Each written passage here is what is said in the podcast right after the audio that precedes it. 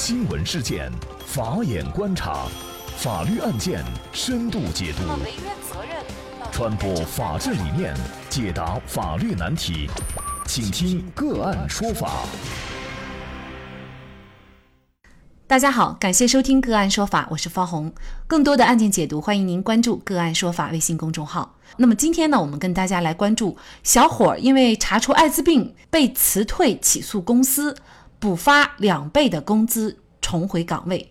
那么据封面新闻报道。二零一七年的四月份，谢鹏以入职招聘第一名的成绩，满怀大显身手的希望进入了内江市某公司。入职一个多月以后，单位人事部电话通知他通过了实习期，即将转正。对未来满怀期待的谢鹏，没有想到这却成为自己人生的一个转折点。体检结果出来以后，医生告诉谢鹏，他的 HIV 抗体检测呈阳性，也就是他患了艾滋病。那么六月九号，谢鹏突然收到了公司的通知，部门主任跟他谈话说，因为他入职体检不合格，让他回家好好养病。此后啊，谢鹏就多次向公司申请签订书面劳动合同，并且要回到单位上班，但是公司呢只让他在家休养治病，没有谈其他，也不同意签订书面劳动合同，只是让谢鹏在家完成工作任务以后，用网络传输的方式传给公司同事。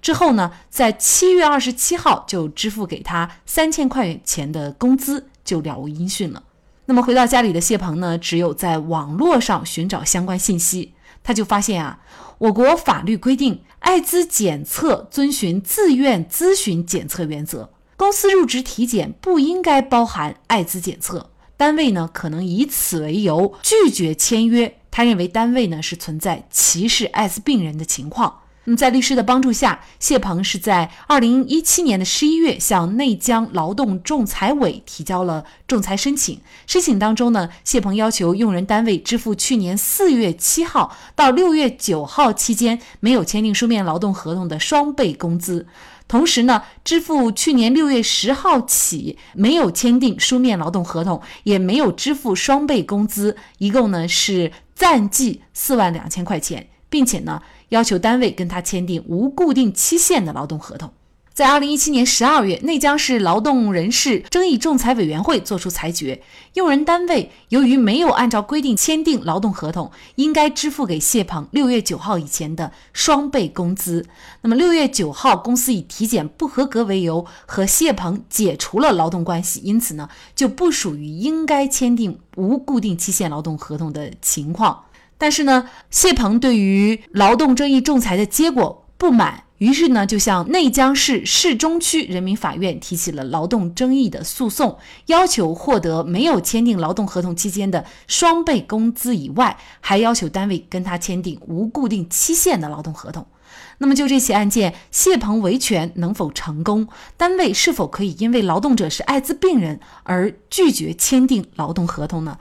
那么就这相关的法律问题啊，今天我们就邀请广东德纳律师事务所律师、广东省律师协会劳动法律专业委员会委员、深圳市律师协会劳动法律专业委员会副主任王强律师和我们一起来聊一下。王律师您好，哎，你好，感谢王律师。那么这起案件呢，最终呢是法院以调解结案。应该说，最后的这个结案的结果、调解结果呢，王强自己表示是非常满意的。什么结果呢？就是最终调解协议上约定，单位呢要支付给谢鹏，就是从他上班那天起，就是试用期开始，二零一七年的四月七号。一直呢，到他体检检测出艾滋病的时候，也就是二零一七年六月九号，这期间呢，没有签订书面劳动合同的双倍工资差额，呃将近七千块钱。另外呢，还要支付给谢鹏六月十号，也就是单位呢通知他，就是不用他上班了，一直到。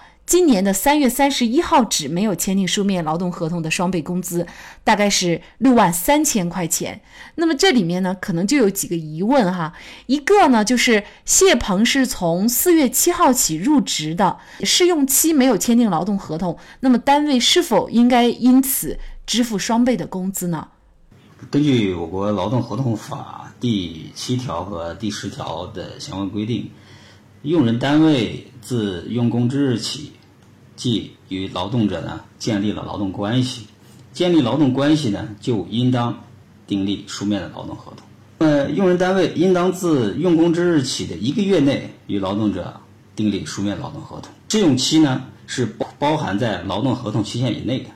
呃，目前的这个法律呃对这签订劳动合同呃是有一个强制性的规定的。那么用人单位自用工之日起超过一个月，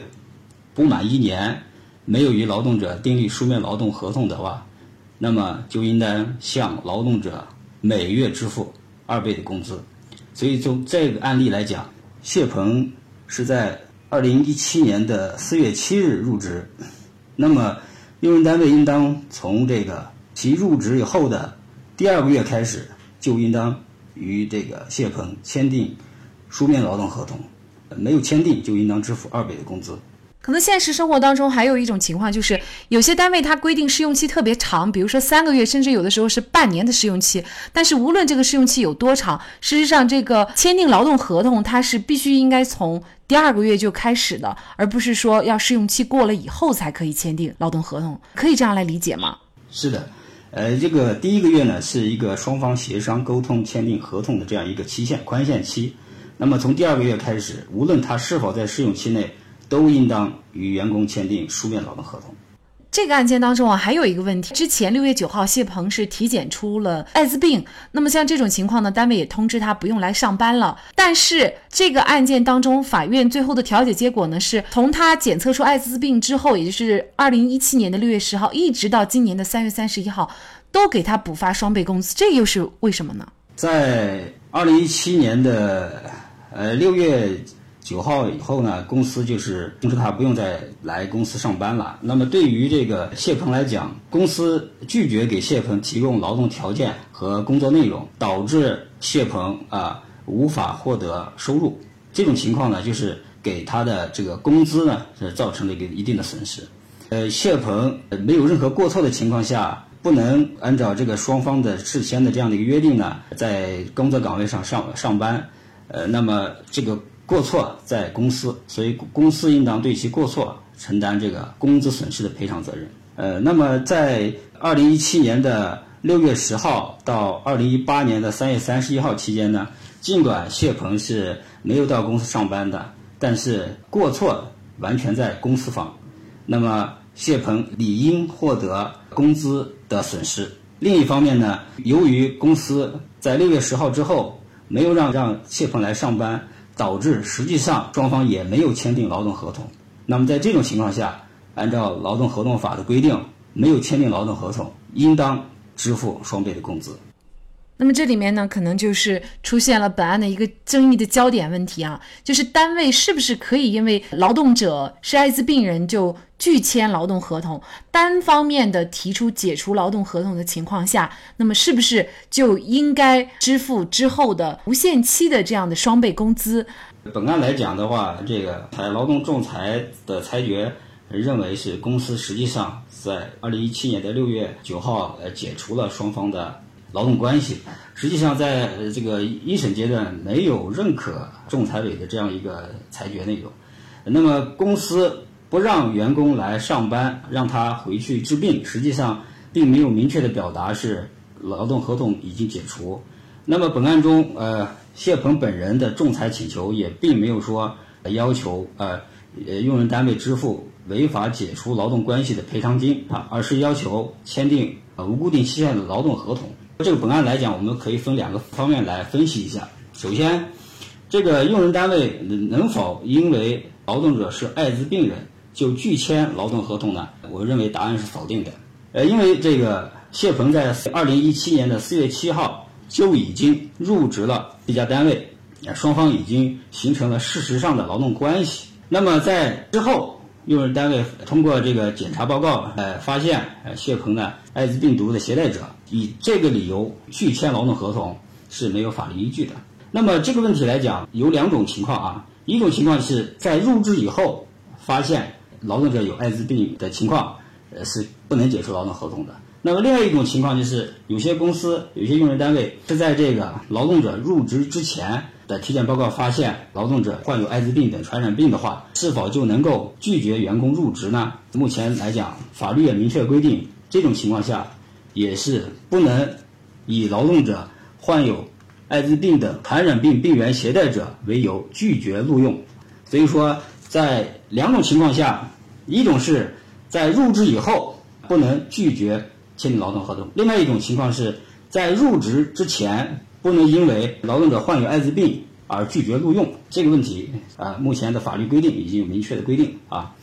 那么我们说一下第二个方面的问题：谢鹏能否要求用人单位签订无固定期限的劳动合同？那么谢鹏实际上他在法院阶段要求续签无固定期限劳动合同。那么我们看一下他是否有这个权利呢？那么劳动合同法第十四条有规定，用人单位自用工之日起满一年不与劳动者订立劳书面劳动合同的，视为用人单位与劳动者已经订立了。无固定期限劳动合同，那么就相当于，实际上这个案件从谢鹏入职到二零一八年四月份，这已经是达到一年的时间了。那么在法院一审阶段呢，双方的这劳动关系已经延续了一年。那么按照我刚才谈到的这个劳动合同法第十四条的规定，双方的劳动关系啊已经延续了一年，双方都没有签订劳动合同的情况下，就视为用人单位与劳动者已经订立了无固定期限劳动合同。因此，在这种情况下，呃，那么谢鹏主张要求签订无固定期限劳动合同，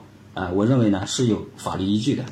这个案件呢，最终啊是以调解结案。那么双方达成的调解协议呢是。双方签署了一份为期两年的劳动合同。那么，作为被告内江某公司要支付谢鹏六万三千块钱的此前的工资啊，也就是双倍的工资。当然了，其中呢也还扣除了之前已经补发过的。那么再加上呢，此前劳动仲裁委裁决被告谢鹏支付的将近七千块钱的工资。那么这个就是最后的调解结果。呃，谢鹏呢对这件事儿呢也表示自己特别满意，尤其是公司呢在打了这个官司之后啊，还给公司单位的一些其他的员工呢开会，那么参会的同事呢都一致的投票表示愿意和艾滋感染者共事。那么就这样的一个调解结果，王律师您怎么看呢？哎，我认为这个法院的调解的这样一个调解书的结果，是很好的维护了艾滋病毒携带者的合法权益，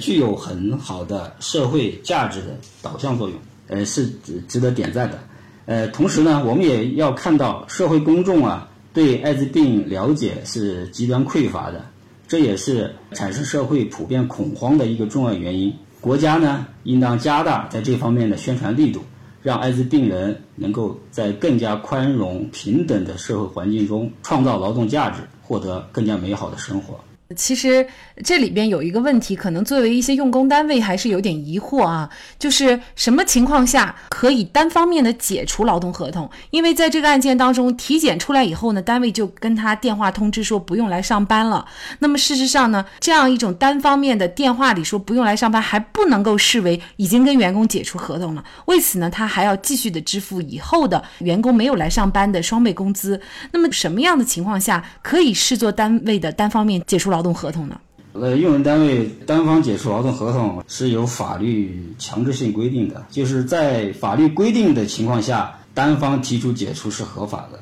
如果在法律规定可以单方解除的情况以外的解除，除非员工是同意，否则员工可以向劳动仲裁或法院提起要求，确认这种解除行为违法，并要求继续履行双方的劳动关系。那么在什什么情况下用人单位解单方解除是合法的呢？那么劳动合同法的第四十条、第四十一条都有明确规定。比如说，劳动者不能胜任他的岗位工作，经过呃用人单位对他进行调岗，或者经过在岗在岗培训之后，呃仍然不能胜任工作的这种情况下，用人单位可以单方解解除劳动合同。啊，第二种情况是，劳动者在这个法定医疗期结束之后啊，仍然啊不能从事原工作啊。经过用人单位的调岗，呃，仍然不能胜任新的工作。在这种情况下，用人单位是可以单方解除的。还有一种情况就是，客观情况发生了重大的变化，在这些重大变化情况下，导致原合同无法继续履行，那么用人单位经于员工就变更劳动合同相关内容啊，比如说调整工作岗位、调整工作地点。这些协商无法达成一致的情况下，用人单位可以单方解除。劳动合同法第四十一条规定呢，就是企业发生了严重的经营困难等情况下，进行规模的经济性裁员，这种情况下可以单方解除。不过，呃，需要提醒的是，呃，用人单位如果在法定的情况下单方解除劳动合同，需要支付按照他的工龄支付一年一个月的工资的补偿金，就可以解除了。啊，除了这几种情况以外，用人单位单方解除，如果劳动者认为不合法的，可以申请劳动仲裁确认。解除行为违法，应该说，我们国家的劳动合同法以及保护员工的一些法律方面呢，规定还是相对来说是比较完善的。那么就这个案例，我们也可以看到，谢鹏呢，他是通过法律对自己呢进行了一个很好的权益维护，而作为谢鹏的用工单位，他的这家入职公司，那么也因为这个案件呢，应该说上了一堂很好的法律课。那么在这里呢，也再一次感谢广东德纳律师事务所律师、广东。省律师协会劳动法律专业委员会委员、深圳市律师协会劳动法律专业委员会副主任王强律师。那么，大家如果想获得我们本期节目的全部图文推送，大家可以关注我们“个案说法”的微信公众号，公众号里面搜索“个案说法”就可以找到我们加以关注了。您输入“艾滋艾滋”就可以获得今天节目的全部推送。另外呢，我们的公众号里面也有对过去二百多期节目。进行了分类，我们把它们分为了民事、刑事、婚姻家庭、行政类案件，大家可以根据自己的需要啊进行查看。另外呢，里面也有我们嘉宾的详细介绍。如果您在生活、工作、生意当中遇到一些法律问题，寻求解决，也欢迎大家向我们进行咨询。您可以直接添加幺五九七四八二七四六七的微信号进行咨询，也可以直接电话咨询。为大家提供法律服务的都是我们个案说法邀请的节目嘉宾，他们都非常的专业、资深和负责任。如果您觉得我们的节目对您有帮助，那支持我们的方式就是关注我们的公众号进行转发分享。感谢您的收听，我们下期节目再见。